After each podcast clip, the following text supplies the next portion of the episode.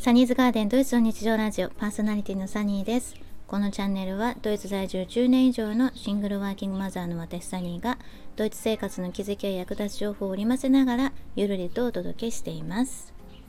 はい、10月1日日曜日皆さんいかがお過ごしでしょうか、えー、突然ですけどねこのチャンネルのタイトルのサニーズガーデンっていうのはあの私の庭庭というか住んでるお家のねテラスがあってそこの庭からなんかこうくつろぎながら喋れるようなチャンネルにしたいなと思ってつけたんですね。なので今回はね天気がいいのでちょっと外で収録しています。鳥の声がね聞こえる回は実はあの外で収録しています。はい。え今回の配信はですね日本に住む外国籍の方々のアイデンティティクライシスそしての彼ら彼女たちのね生い立ちにあのすごいドハマりしちゃって YouTube をね芋づる式にすっごいいろんな見てたんですけれどもそれについてねちょっと我が家でのこととかあの考えたこととかをねシェアしたいと思います。そうあの私10年以上ドイツに住んでいるので日本でその外国人タレントの方がどれぐらい増えているのかっていうのがちょっと調べてないのでわからないんですけれども YouTube を見ていると日本生まれ日本育ちの、えー、外国籍の方々っていうのが結構たくさんいらっしゃってたくさんでもないのかもしれないんですけれどもあのそういう方たちのねあの YouTube で情報発信されている方が何人かいらっしゃってその方々のねなんかこう共通点というかアイデンティティクライシスについてねお話ししているあの動画があったので結構それをねあのずっと見ていました。なんでかっていうとあのうちの娘も、えーと、ドイツ人と日本人のハーフなんですけれどもあのうちの娘の場合はえっ、とドイツで生まれてでその2年後に2歳の時にあの日本に引っ越したんですね。で2歳から7歳まであの日本で私と2人で暮らしていたんですけれどもその時に今後のにあの今後の娘の将来はあのティーネイジャーになった時にきっとアイデンティティクライシスっていうのが来るだろうなっていうのを思っていてでそれをどういうふうに、えー、私が親として何かしてあげられることはないのかなっていうのを考えたんですね。当時、えー、娘は2歳3歳ぐらいの時だったんですけど。でその時にすっごい悩んできっとティーネイジャーになったら来るだろうなっていうのを想定してあのその子その後の10年先のことを考えた時にその時はまだドイツに戻ってくるっていうのを選択肢になかったんですね。娘が2歳とか3歳の時は。でえー、っと小学校に入学するっていう6歳の時にこのまま日本の小学校に通い続けていたらドイツ語はおろかあの田舎の方に住ん日本のね地方の方に住んでいたので、まあ、周りに外国人っていうのがそこまでたくさんいらっしゃらなかったんですね。あの中学校の ALT の先生とか以外。でそういうのも含めてこう日常生活であのドイツ語だったり英語だったりに触れるっていう機会がおそらくもうないだろうなって思ったんですよ。でその時にあの海外に移住するっていう選択肢はまだなくって、まあ、もうちょっと大きい都市に行ってその外国の方がたくさんいらっしゃるような環境に身を置いてインターナショナルな環境で育てたいなっていうのも漠然と思っていたんですね。でそれはあのおそらく来るであろうティーンエイジャーの時にまあ、ティネージャーだろうがね後だろうかわからないですけれども、まあ、そういうアイデンティティについて本人が考えるようなことがきっとあるんじゃないかなっていうのは思っていたんですね。で逆にあの日本でも日本人としてあの育ててしまえばそれはそれであのそういうアイデンティティクライシスみたいなのには陥らなかったかもしれないんですよね。でそれはなぜかっていうと見た目にはっきりハーフっていうのが出ていればあのそれはやっぱり日本にいるとどうしても何て言うのかな目立ってしまうんですけれども娘の場合はそこまでハーフっていう感じではわからないあの見た目なんですね。でそういうのも含めてあの日本人として育てようと思えば育てられたんですけどただ半分はドイツ人であるがゆえにやっぱりそこは離婚しても尊重しないといけないなっていうなんかこう私の責任だなっていうのを感じていたんですね。なのであのそのアイデンティティクライシスについてあのこの外国籍で日本で生まれ育った日本育ちの方々のお話っていうのがねすごく興味深かったんですよね。で、えっ、と、まあ、代表的な方々の名前ってたくさんいらっしゃるんですけれども、皆さんもね、もしかしたらもうご存知の方多いと思うんですけれども、えっ、と、例えば、えっ、と、イギリス国籍のジョシュアさんだったり、幸子さんとか、アメリカ国籍のティファニーさんっていう方がいらっしゃって、その方々はもう日本語が本当に、えー、第一言語っていう感じでもうフルエントなんですね。で、あのまあでも見た目が日本人じゃないので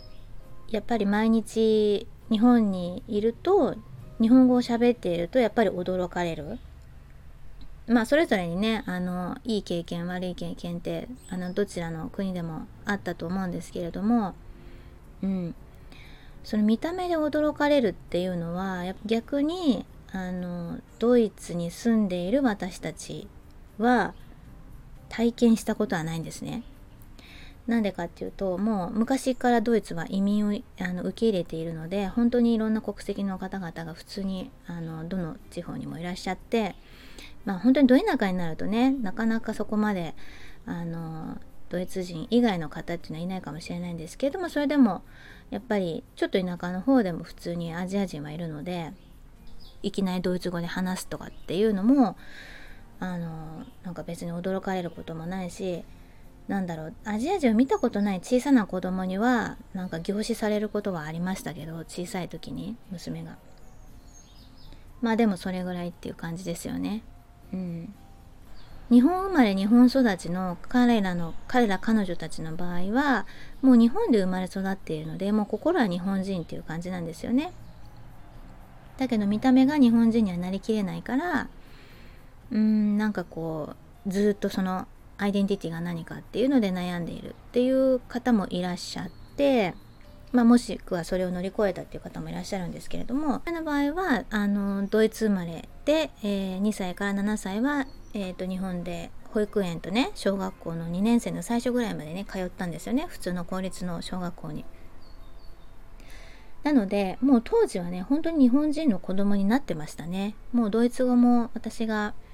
あの1から10とかをあの数えお風呂入ってる時とかね1から10とか数えるぐらいで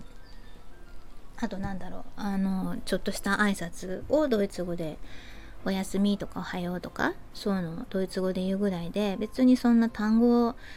なんかこう教えるとかっていうことはなかったんですね。なので家庭の中では本当に日本語だけでえー、っと2年に1回ぐらいかなあのパパが遊びに来る時は、まあ、ドイツ語を喋るっていう感じですけどでもドイツ語が通じないからあの私が通訳する。英語で喋って私パパとは英語で喋って私が通訳するっていうような感じが続いてました。でえー、っとそれからドイツに移ってえー、っと我が家はねずっとその娘が日本の小学校まで通ったので小学校の低学年まで通っていたのでもう家庭の中はね今でも日本語なんですね。ただあのやっぱりその日本語がちょっと難しい日本語だったりとかあとなんだろうなちょっと込み入った話をする時とかまあ2人でなんか議論する時とかなんかはもう娘の方はドイツ語が混じったり英語が混じったりっていう感じで単語が、えー、っと文章の中に単語がいっぱい、えー、ドイツ語になったり英語になったりっていう感じになってます。はい。なのでもしかしたらこれバイリンガル家庭あるあるなのかもしれないんですけど逆に私が彼女の言ってる単語の意味が分かんなくてあちょっと待って調べるからみたいな感じであのあの Google で調べながら会話をするっていうこともありますね。でもこれ多分あるあるなんじゃないかなって思います。あのトリリンガルとかね。あのそういう家庭もあるあるなんじゃないかなって思います。はい。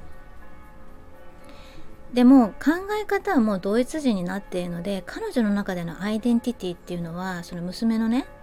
娘の中のアイデンティティっていうのはもうドイツ人なんですよね。うん、だから日本っていうのは、えーと、ママが生まれ育った国っていう感じで自分は、えー、日本には遊び行くところ。自分はドイツで生まれ育って自分はドイツの人であって遊びに行くところっていう感覚ですよね。うん、なのでもう考え方はドイツ人。で多分私もおそらくあの10年以上ドイツにいるのであの考え方がドイツ人化してると思うんですよ。ある程度。うん。なのでもしかしたら日本に住んだら遊びに行くのとは別でもしかしたら日本に住むことになった場合私もアイデンティティクライシスみたいになっちゃうのかななんて思ったりもしてます。ただ、まあ、ずっと長いこと住んでたので、まあ、もしかしたら私の場合はそういうアイデンティティクライシスっていうのは軽い方なのかもしれないんですけれどもカルチャーショックぐらいはあるかもしれないですよね。そんな感じでねあの私が娘が、えー、23歳の時に心配していたアイデンティティクライシスっていうのは結局ね娘の場合はねないんですよ。うん、それはもしかしたらあのドイツにいても別にアジア人もいるしあの他の国のねえーと、東ヨーロッパの方々だったりとか他のヨーロッパの方々だったりとか、えー、アフリカ系の方だったりとかまあ本当にいろんな人種の方々が普通に毎日いらっしゃるのでうんなんかそこまで目立たない？例えば日本の中で例えば日本の田舎の方で、えー、外国籍の方々が、えー、いらっしゃるとやっぱりすっごく目立つじゃないですか。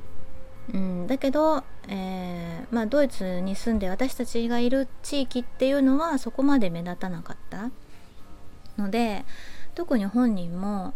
あのなんだろうその自分のアイデンティティについてはそそこまで気にするっていうことはなかったかなって思います。ただ、えーと、最初の5年間は本当にど田舎の方に住んでいたのであのアジア人っていうのがねあの小さいアジア人っていうのが小さい子供のアジア人っていうのがいなかったんですよ。うん、でその時はねやっぱりね例えば幼稚園に通うとか小学校に通う際にアジア人があんまりいないところだったので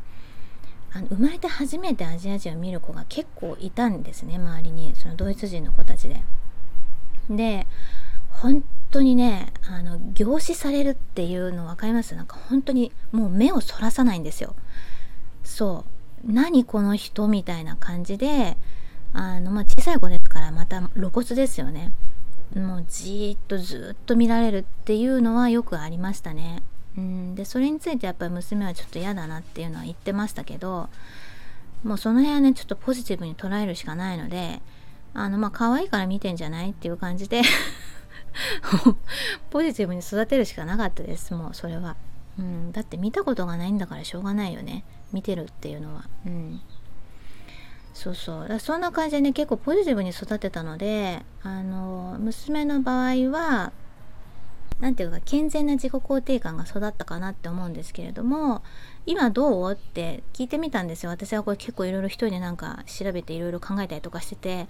あの娘にちょっとこれどう思う？あなたどういうふうに感じてたっていうふうに聞いたら人と見た目が違うっていうのはさもうドイツにおいては当たり前のことだしうーん本人にとっては自分が別にアジア人で見た目がちょっとアジア人っぽいんですけどアジア人でも部長にドイツ語も普通にしゃべるしなんならドイツ人だしマインドが。でそれについて誰かにああだこうだ言われたことっていうのは特に、うん、覚えてないというか気にしてないというかないので本人にとっては一つの個性、うん、なんならラッキーぐらいに思っていてあの全然あの嫌な思いはしなかったっていうのは言っていましたね。うん、でもそれって多分日本とドイツの違いなのかなって思うんですよね。うん、日本にいたらきっと見た目がやっぱり違うっていうだけでものすごい目立っちゃうしそれについてあだこだ言う人もいるだろうしでましてや日本語めちゃめちゃねペラペラ喋るってなったら相手は驚いてね「えあ日本語上手ですね」っていう感じでおっしゃるおっしゃいますよね。うん、でも彼らにとってはそれがすごくあのやっぱりもやっとする一つの何て言う理由っていう風に言ってましたね。うん、やっぱ日本はさ島国だからどうしてもその大陸続きのヨーロッパと違って、ね、違う国の方々が気軽にこう入ってくるっていうのはそこまでドイツほどないし移民を受け入れてなかった時代もあったから、うん、やっぱ歴史の違いかなっていうのは思いますよね。まあ、特に日本の場合はあのそれそれとはまた別で美意識も高いから何て言うのかな。あの見た目に対するジャッジが厳しいんですよね。人からどう見られてるかっていうのが普通に文化の中に入ってるというか、まあ、日常の中にあるのであれは結構疲れますけどうんそう。何でもない会話の中でその見た目に対するジャッジみたいなのが普通に入るんですよ。それはね相手が悪気があってとかじゃなくってもうねそういう文化なんですよね。うんそれは結構きついなって思う方いらっしゃるかもしれないですけどね海外が長いと。普通見た目のことってタブーですからね言っちゃいけないことなんですよ普通はね。うんそうそうなんかそんなこともね考えてたらうんやっぱり日本で子育てするっていうのは土地によっても、うん、違ったのかもしれないななんてね思います。はい。そんな感じでちょっとまとまりなく喋ってしまいました。アイデンティティについてねあのハーフのお子さんだったりとかもしくは、えーと、純日本人の家庭でドイツで生まれ育ったご家庭のお子さんだったりとかあのもしねこれを聞いているいらっしゃる方で何かあのご意見とかがあるとねちょっと意見交換したいですね。なんかもしよかったらね、コラボとかして、あの、対話をしたいななんて思います。いろんな方のね、ご意見聞くのってすごい勉強になるので、ご興味のある方は、コメントでもね、レターでも構いませんので、あの、ご意見いただけると嬉しいです。はい。ちょっとね、長くなってしまいましたが、今週もここまでお聴きいただきありがとうございました。えー、説明欄の方にね、ブログのリンクと、えっ、ー、と、インスタグラムのリンクをね、貼ってありますので、もしよろしかったら、あの、そちらの方もね、ご覧いただけると嬉しいです。あの、ブログの方はね、最近ちょこちょこっとまた更新してるんですけれども、ちょっと止まったりっていう感じなんですが、はい、インスタグラムの方はね、あの、まあ、ちょこちょこ更新しておりますので、よかったら見ていただけますと嬉しいです。はい、今週もここまでお聴きいただきありがとうございました。それではまた来週。チュース Thank you.